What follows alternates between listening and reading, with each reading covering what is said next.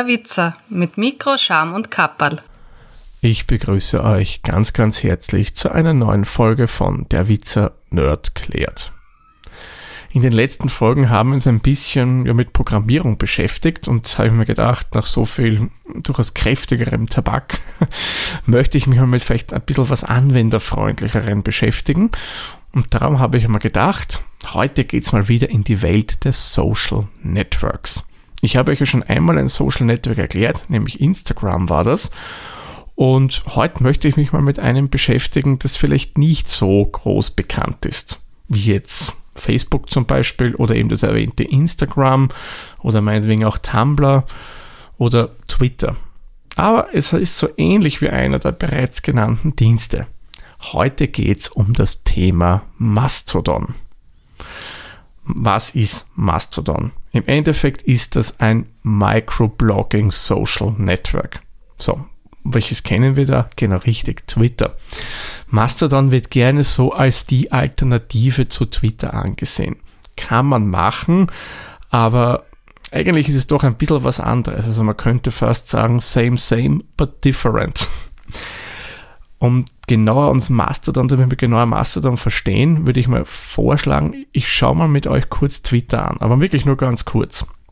Twitter ist ja ein Dienst, eine Firma aus den USA, die ihren Dienst uns Usern anbietet. Kostenlos unter Anführungszeichen natürlich, denn wir bezahlen mit unseren Daten, mit dem, was wir da schreiben, das verarbeiten die und präsentieren dann entsprechende Werbung. Bei Twitter ist es so, da melde ich mich bei dem Dienst an und bin Mitglied mehr oder weniger in deren großen sozialen Netzwerk. Die haben dann natürlich mehrere Server dahinter stehen, weil ein einziger würde die ganze Last, die dort entsteht, natürlich nicht verkraften. Bei Twitter ist es so, da melde ich mich an und sehe zunächst in meiner Timeline einmal gar nichts. Weil ich sehe erst, dass wenn ich Leute folge, sprich ich follow denen. Und das, was die schreiben, sehe ich dann bei mir auf der Startseite in der Timeline. Dann kann ich was schreiben und wenn mir keiner folgt, das wird auch niemand lesen können. Erst wenn mir folgt, sehen die Personen das dann, was ich da geschrieben habe bin da von den Zeichen her ein bisschen eingeschränkt und ich kann zwar Bilder dazu laden, ich kann Umfragen machen und ich kann auch direkt Nachrichten schicken. So, das wäre mal die Grundfunktion von Twitter. Jetzt wissen wir mal, wie das bei Twitter aussieht. Übrigens, Twitter nennt man auch ein zentralisiertes System, weil das mehr oder weniger eine Company, eine Riesenserverfarm zentral betreibt. So, aber jetzt genug zu Twitter, kommen wir zum eigentlichen, nämlich Mastodon. Einer der wesentlichen Unterschiede zu Twitter ist einmal, dass Mastodon ein dezentrales System ist. Das bedeutet, ich habe nicht eine riesengroße Farm, die als Einheit funktioniert, sondern ich habe viele verschiedene Server auf unterschiedlichen Plätzen in der Welt stehen. Jeder Server hat seine eigene Version installiert und in vielen Fällen ist es auch so, die Admins dieser Server mehr oder weniger haben so eine Art Motto für deren äh, Mastodon-Instanz. Zum Beispiel gibt es welche, die sind einfach spezialisiert her für Musiker. Dort treffen sich zum Beispiel primär Fans, die Heavy Metal Musik zum Beispiel sehr gerne anhören. Das hat einfach den Hintergedanken, wenn ich die Musik mag, kann ich davon ausgehen, dass ich auf dem Server primär Leute finde, die sich eben dafür interessieren und mit denen kann ich dann mehr oder weniger in Interaktion treten. Ja, dann gibt es noch zig andere Sachen, natürlich welche, die sich auf Computertechnik spezialisiert haben, auf Programmieren, auf Fotografie, auf Malerei und was es sonst noch alles gibt. Und dadurch, dass die alle getrennt voneinander laufen, nennt man das dann ein dezentrales System. Aber die Admins haben die Möglichkeit, dass sie die Server untereinander verlinken. Das heißt, ich zum Beispiel installiere zu einem Mastodon-Server und mein Nachbar, Hausnummer 10 Straßen weiter, installiert auch einen. Auf Anfang an wissen die natürlich nichts voneinander, aber ich kann jetzt meinem Server sagen, schau mal, da gibt es noch einen, verlink dich doch mit dem. Das könnt ihr jetzt euch so vorstellen, wie wenn ein Server dem anderen Server folgt und umgekehrt. So, jetzt werdet ihr euch fragen, nur was bringt mir das denn jetzt? Und da kommen wir auch schon zum zweiten wesentlichen Unterschied von Mastodon zu Twitter. Bei Mastodon gibt es mehr oder weniger drei Arten von Timelines. Die erste Timeline wäre meine persönliche. Das ist im Endeffekt eins zu eins, so wie wir es von Twitter kennen. Da lese ich dann die Beiträge von Leuten, denen ich folge. Die zweite Instanz wäre die Server-Timeline. Die Server-Timeline, da sehe ich alles, was die Leute auf dem Server schreiben, das, wo sie auch sagen, okay, das soll jetzt wirklich für alle freigegeben werden und nicht nur für meine folgenden Leute. Und das muss ich sagen, ist eben ein wesentlicher Vorteil von diesem Mastodon, weil da kann ich jetzt zum Beispiel schreiben, okay, wenn es jetzt ein computerspezifischer Service, ähm, ich habe da ein Problem, ich möchte zum Beispiel gerne neue Festplatten kaufen für mein NAS. Was ist da gut? Kann mir da jemand weiterhelfen?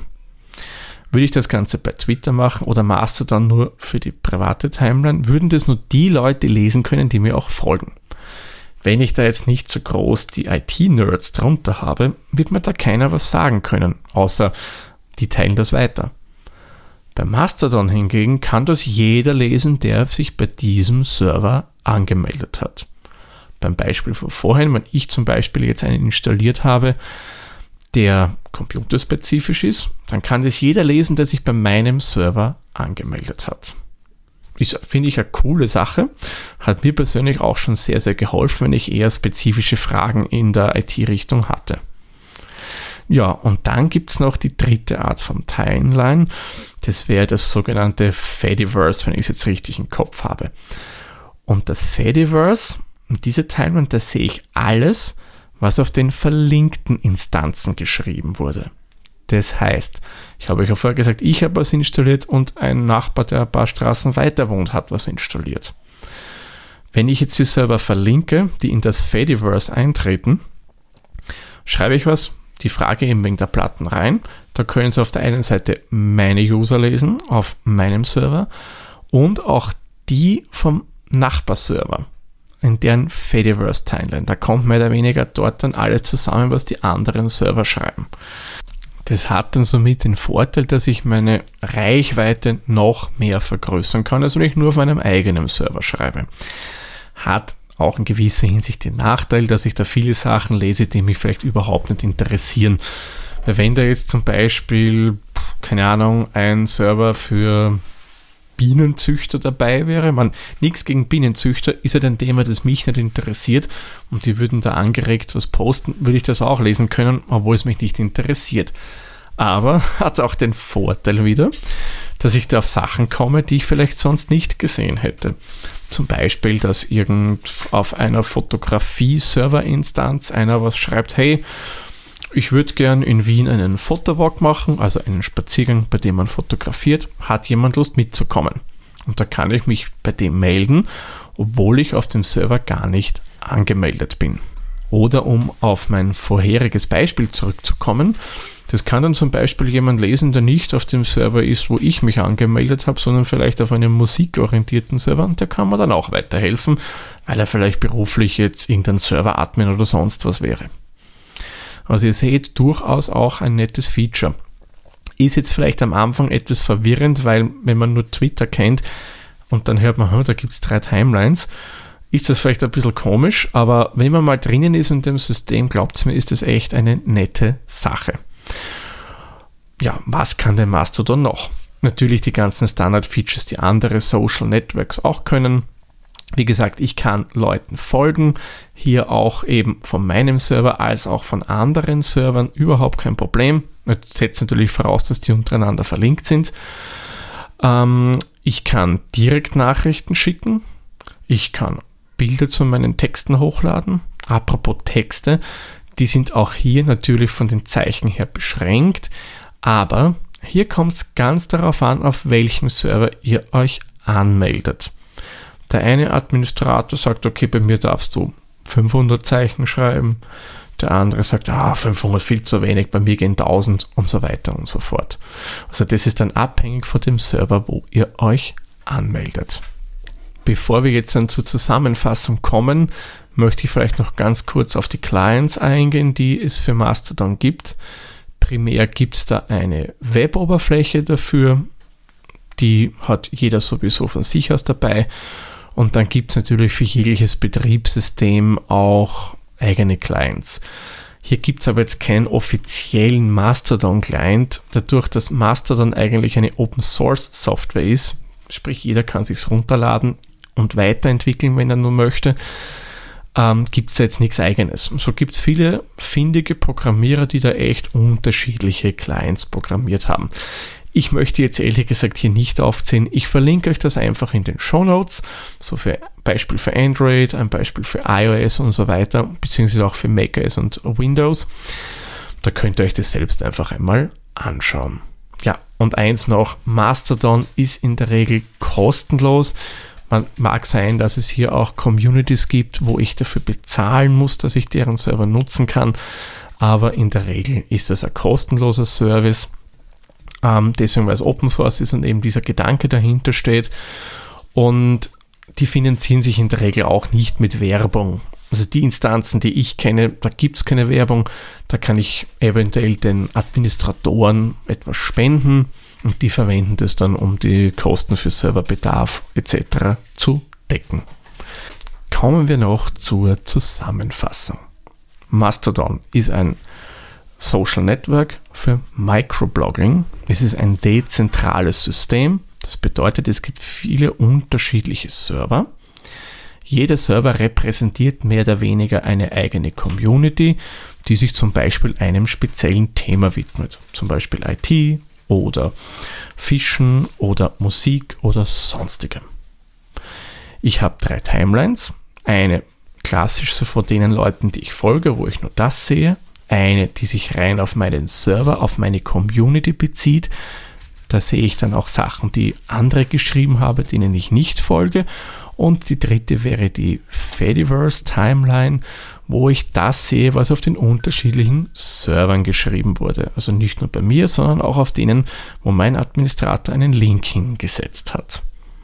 Ansonsten gibt es hier auch eine Zeichenlimitierung. Ich kann Bilder in die Höhe laden und ich kann direkt Nachrichten schicken. Also ihr seht, Mastodon ist eigentlich durchaus mal einen Blick wert, oder? Aber wenn ihr wirklich das probieren wollt, gebe ich euch den Tipp, sucht euch entweder einen allgemeineren Server, der sich jetzt nicht einem speziellen Thema gewidmet hat, oder sucht euch etwas, das einfach zu euren Hobbys, zu euren Interessen passt. Zum Beispiel, wenn ihr leidenschaftliche Fotografen seid, sucht euch einfach einen äh, Mastodon-Server, der sich mit Fotografie beschäftigt. Weil das bringt einem, finde ich, leichter in das Ganze rein. Und vor allem man hat dann den riesen Vorteil, dass ich mich mit Gleichgesinnten unterhalten kann und dann halt auch Leuten folgen kann, die halt schöne Porträts oder was auch immer schießen, wenn es ein Fotografie-Server ist. Ja, dann würde ich sagen, mache ich den Sack für diese Folge zu. Ich sage wie immer, vielen lieben Dank fürs Zuhören. Bis zur nächsten Folge. Tschüss, Servus, pfiat euch. Der Witzer ist ein privater Podcast aus Österreich. Nähere Informationen zur aktuellen Folge sowie die Möglichkeiten für Feedback und Unterstützung findet ihr auf der-witzer.at.